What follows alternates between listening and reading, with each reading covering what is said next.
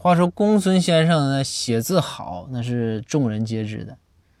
而且公孙先生有绝活，搁在现在啊，那就是在广场上，我们看过有一些老大爷们就在这个呃水泥路面上开始写字，用这种大型的毛笔啊蘸这种水。早在几百年前呢，公孙先生就已经会了。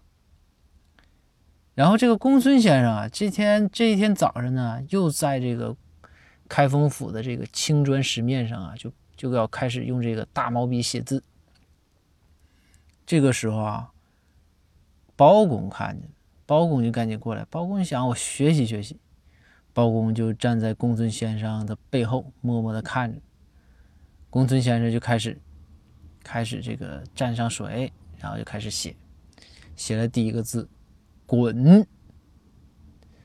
当时包公心里咯噔一下，说：“这啥意思啊？这我来看你就写个滚字。”说也可能又一想，说公孙不是那样人。然后说：“那我再看看呗。”这个时候就只见公孙啊，伸伸臂膀，洋洋洒洒又写了一个字，还是个滚。这个时候，包公就憋不住火了，把公孙先生摁地上就一顿打呀。